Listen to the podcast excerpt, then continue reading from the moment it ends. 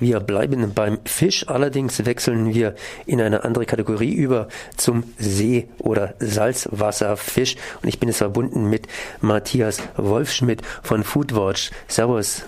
Grüße Sie, hallo. Ja, Fisch ist äh, bekannterweise ein interessantes Produkt, ein gesundes Produkt, äh, aber mit Schadstoffen behaftet zumindest, wenn es sich um Raubfische handelt, denn da tut sich das eine oder andere Schadstoff Dingens da, ich sage einfach mal Schadstoff Dingens da an, an, anreichern, unter anderem Quecksilber.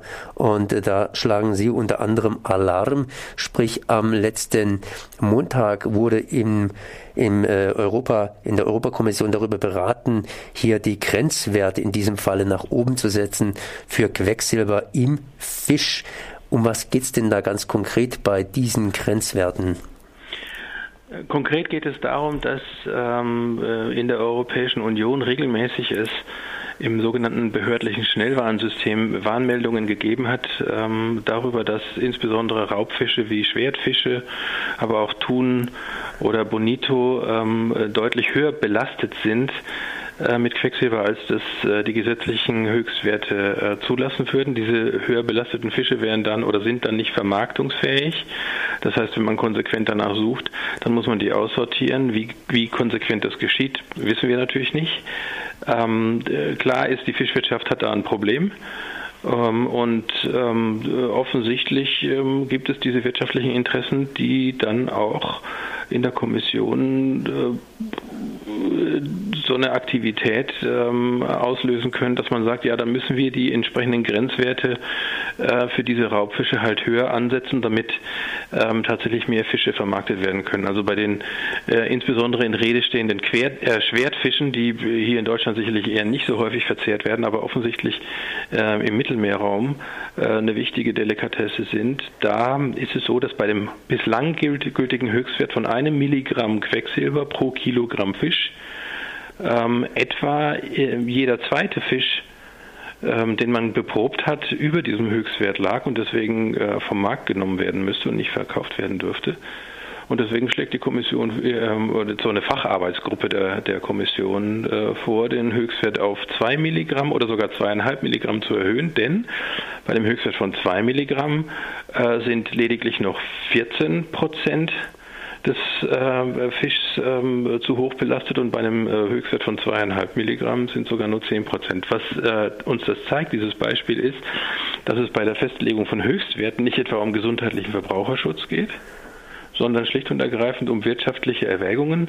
Die Höchstwerte werden so angesetzt, dass die tatsächlich belasteten Lebensmittel, in dem Fall eben Raubfische oder Fische, ähm, möglichst äh, ungestört vermarktet werden können und die Quecksilberlast die über 90 Prozent, das weiß die Kommission, das wissen die Fachleute, über 90 Prozent durchs, durchs Essen in unseren Körper gelangt, die kann dann sozusagen ungestört auch weiterhin ähm, in den Körper gelangen und dort eben in dem Fall nervenschädigende Wirkungen auslösen. Habt ihr eine Ahnung, wie dieses Quecksilber in die Fische hineinkommt. Das heißt, äh, die reichen sich natürlich auch an, sprich Raubfische machen genau dasselbe wie die Menschen. Wir stehen ja praktisch an der Spitze der Nahrungskette und essen viel Fleisch und äh, deshalb kommt auch viel bei uns entsprechend an. Ähm, wie kommt es denn eigentlich äh, in den Fisch so direkt hinein? Ich meine dann zum Beispiel in die Grundfische, die Vorfische, die praktisch von den Raubfischen verspeist werden. Also Quecksilber äh, gibt es natürlicherweise als Schwermetall auch und es wird auch in der Natur freigesetzt, aber ein guter Teil ähm, der Freisetzung von Quecksilber ist menschengemacht. Das ist ein weltweites Problem, deswegen gibt es, äh, da gab es jahrelang Verhandlungen auf äh, der Ebene der Vereinten Nationen und inzwischen gibt es eine sogenannte Minamata-Konvention mit dem Ziel, den Quecksilberausstoß, den menschengemachten Quecksilberausstoß zu reduzieren. Die wird vermutlich Ende nächsten Jahres in Kraft treten und dann gibt es da schöne Ziele äh, mit natürlich entsprechenden Übergangsfristen, wie zum Beispiel die Emission von Quecksilber durch die Verbrennung von Kohle zu reduzieren. Äh, die Energiewende hier in Deutschland hat ja unter anderem dazu geführt, dass äh, Kohleverbrennung oder Kohleverstromung ähm, weiterhin eine wichtige Säule der Energiegewinnung ist. Und seit Jahren gibt es eine Diskussion zum Beispiel über die Frage, wie gut die Filter auf Kohlekraftwerken sein müssen, um eben möglichst nur geringe Emissionen auch von Quecksilber ähm, noch zu haben. Ähm, die Quecksilberemissionen über Kohlekraftwerke sind eine relevante Quelle für den Quecksilberausstoß, der dann über die Luft ähm, geht und dann äh, natürlich über entsprechende Regenwolken ähm, oder durch sonstigen Niederschlag in den Boden oder in Gewässer gelangt und dann geht das halt vom Boden übers, übers, übers Oberflächenwasser in Bäche, Flüsse oder zum Meer oder es wird über, über Meer abgeregnet. So gelangen die Quecksilberlasten in die Weltmeere. Und so ähm, äh, geschieht es dann auch, dass dieses Quecksilber in der äh, Meeresbiologie oder in der, in der entsprechenden äh, von Mikroorganismen sogar nochmal verstoffwechselt wird und da wird dann an das äh, Quecksilber eine Methylgruppe geklemmt, ähm, die wird also mit einer, wird das Quecksilber mit so einer organischen Verbindung verknüpft. Und diese Art von Methylquecksilber, so nennt, nennt man das dann, die gilt als hundertfach giftiger als das reine Quecksilber. Und dieses Methylquecksilber findet man vor allen Dingen dann in Fischen, die diese Einzeller aufessen und die Raubfische am Ende der, der aquatischen Nahrungskette, die haben dann natürlich die Fische, die anderen Fische, die Friedfische ähm, ähm, verspeist. Und so äh, ist es zu erklären, dass relativ hohe Quecksilbermengen bei diesen Raubfischen landen und am Ende natürlich beim Menschen als Konsumenten dieser Raubfische. Die, äh, ja, die Europäische Kommission hat eine ganz einfache Lösung gefunden, sprich äh, die entsprechenden Grenzwerte nach oben setzen und der Fall ist, auf gut Deutsch gesagt, gegessen. Ihr beobachtet natürlich vor allen Dingen, was auf dem Teller ist. Ähm, äh, habt ihr auch ein bisschen eine Ahnung, ob die Europäische Kommission sich energisch darum bemüht und ebenfalls einfache Lösungen gefunden hat, die Emission von Quecksilber bzw. deren Vorprodukte zu reduzieren? Das ist eine ganz spannende Frage, weil ähm, formal man sich her herausreden kann mit dieser vorhin erwähnten Minamata UN-Konvention. Ähm, die wird, ähm, wenn es nicht schon der Fall ist, von den Mitgliedstaaten der Union mit hoher Wahrscheinlichkeit in den nächsten Monaten oder jedenfalls zeitnah ähm, ratifiziert werden. Aber um in Kraft äh, zu treten, muss ja eine bestimmte Zahl von Staaten ratifiziert haben und dann gibt es noch die entsprechenden Fristen für entsprechende Maßnahmen. Ähm, die Europäische Kommission hat sich, was die Reduzierung des Quecksilberausstoßes anlangt, ebenso wie die Bundesregierung nicht ähm, dergestalt hervorgetan, dass man gesagt hat, wir müssen die besten verfügbaren Filter auf die Kohlekraftwerke setzen. Wir müssen dafür sorgen, dass ähm, weltweit in entsprechenden Agrochemikalien, wo Quecksilber auch vorkommt, ähm, äh, dass Quecksilber und andere Schwermetalle verbannt werden. Ähm, denn äh, Lebensmittel werden heute weltweit gehandelt und das bringt relativ wenig, wenn man sagt, hier in Deutschland gibt es aber keine solchen oder in Europa gibt es keine solchen äh, Spritzmittel mehr, also Pestizide mehr. Die werden dann eben unter Umständen in anderen Erdteilen eingesetzt und landen am Ende dann auch über Lebensmittel wieder bei uns.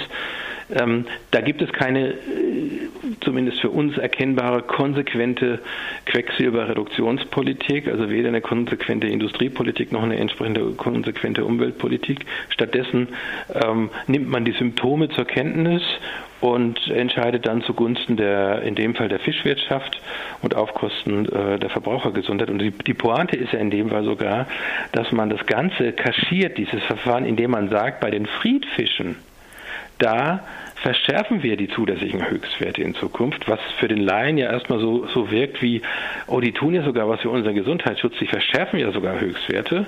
Da ist es dann nicht so schlimm, wenn bei zwei oder drei Fischarten der Höchstwert erhöht wird.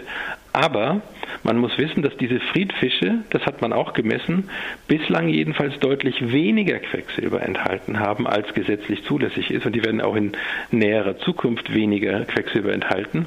Und der, der neue, der verschärfte Grenzwert bei diesen Friedfischen, der ist so angelegt, dass er natürlich deutlich niedriger als bisher ist, aber immer noch hoch genug, dass die Fänge von solchen Friedfischen dadurch in keiner Weise in der Gefahr sind, äh, diesen neuen, strengeren Höchstwert äh, zu überschreiten. Das heißt, die Fische, die gefangen werden, die sind ja keine anderen als vorher, die sind auch nicht anders belastet als vorher. Der Grenzwert wird sozusagen äh, auf dem Papier verschärft. De facto bleibt die Quecksilberlast von diesen Friedfischen aber gleich. Und gleichzeitig ähm, wird aber die Quecksilberlast, die erlaubte Quecksilberlast von diesen ähm, Raubfischen wie Schwertfisch ähm, verdoppelt oder vielleicht sogar noch weiter erhöht. Und das ist ein Trick, der eigentlich nur damit erklären, erklärt werden kann, dass man versucht, die europäische Öffentlichkeit an der Nase herumzuführen.